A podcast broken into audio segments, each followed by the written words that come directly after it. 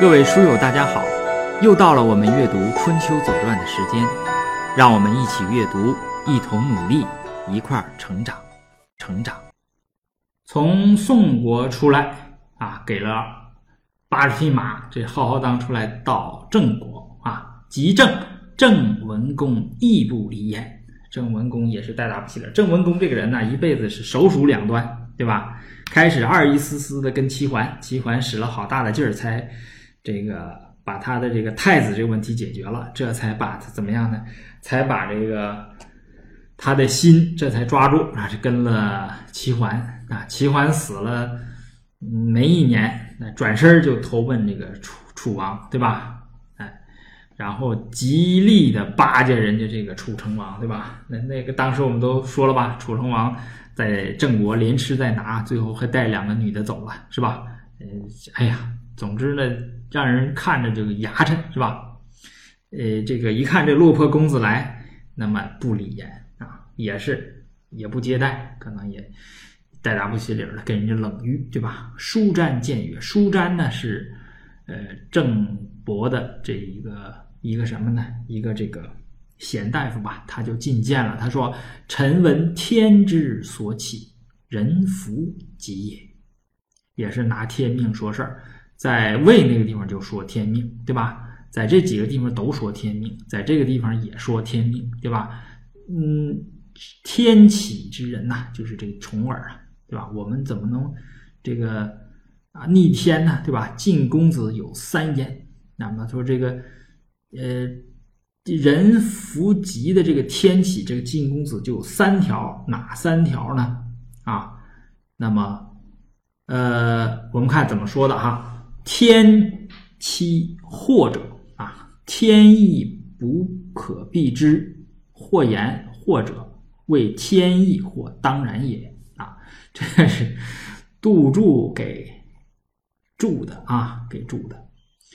那么这个将见诸君期礼焉，那么实际上是呃，那么这个要劝谁呢？要劝这个晋文公啊，也劝这个晋晋文公，那么呃，上天呐要立他为国君了，要立他为霸主了，你还是要以礼相待啊！这是劝晋文公，呃，这这个郑文公啊，要以礼相待这个公子重耳。那么他讲了三条理由，第一条呢叫。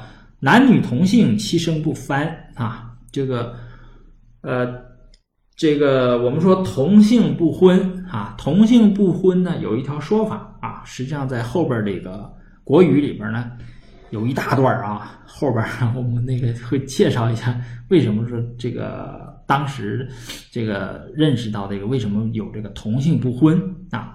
嗯，他倒不是说。跟我们今天觉得说同性一为婚呢，实际上就是是属于这个遗传上的这种一个不好的这么一个一个形式，对吧？它容易这个出现一些遗传疾病啊。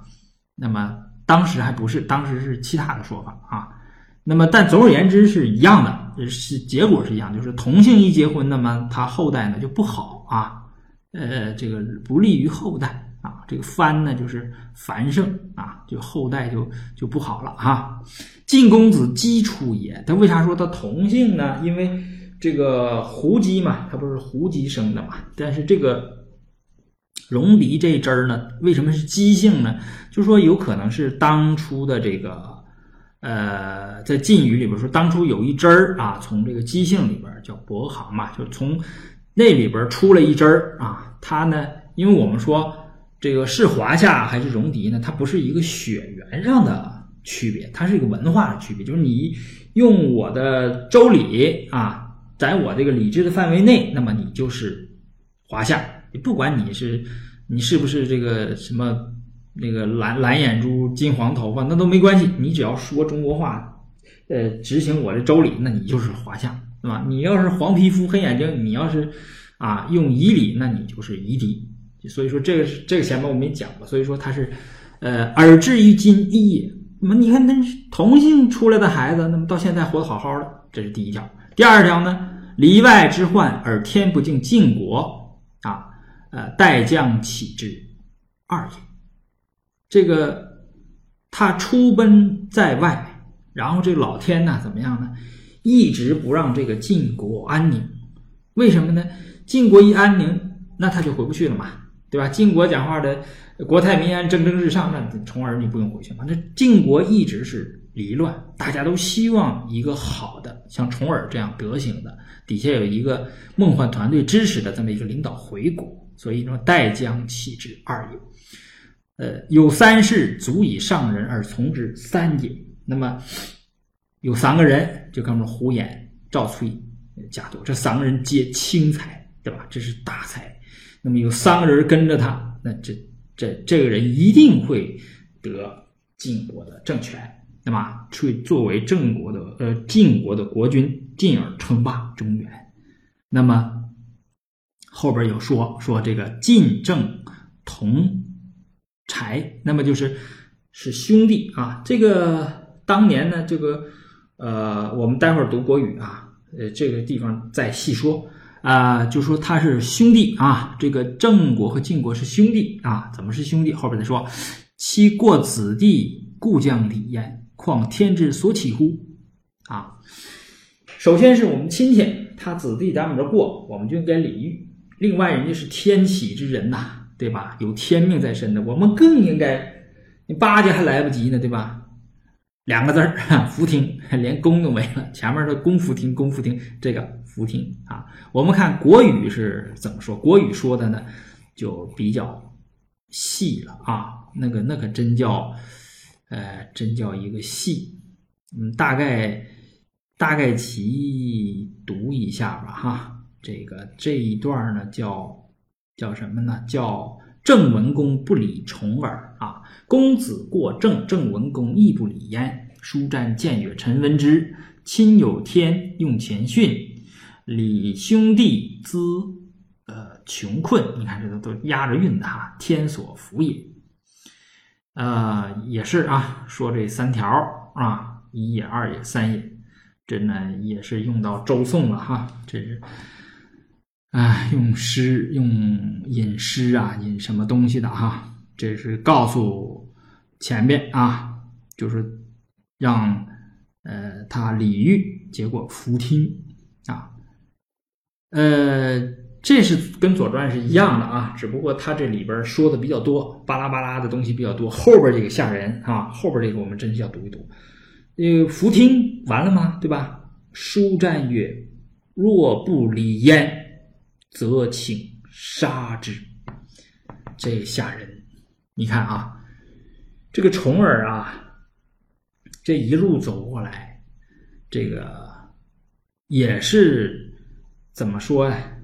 走着这个的刀刃啊过来的，是吧？你看这个动杀心的，那不是呃一个两个的。你包括在齐国，为什么姜氏把那个呃知道告密的那个女子杀掉灭口啊？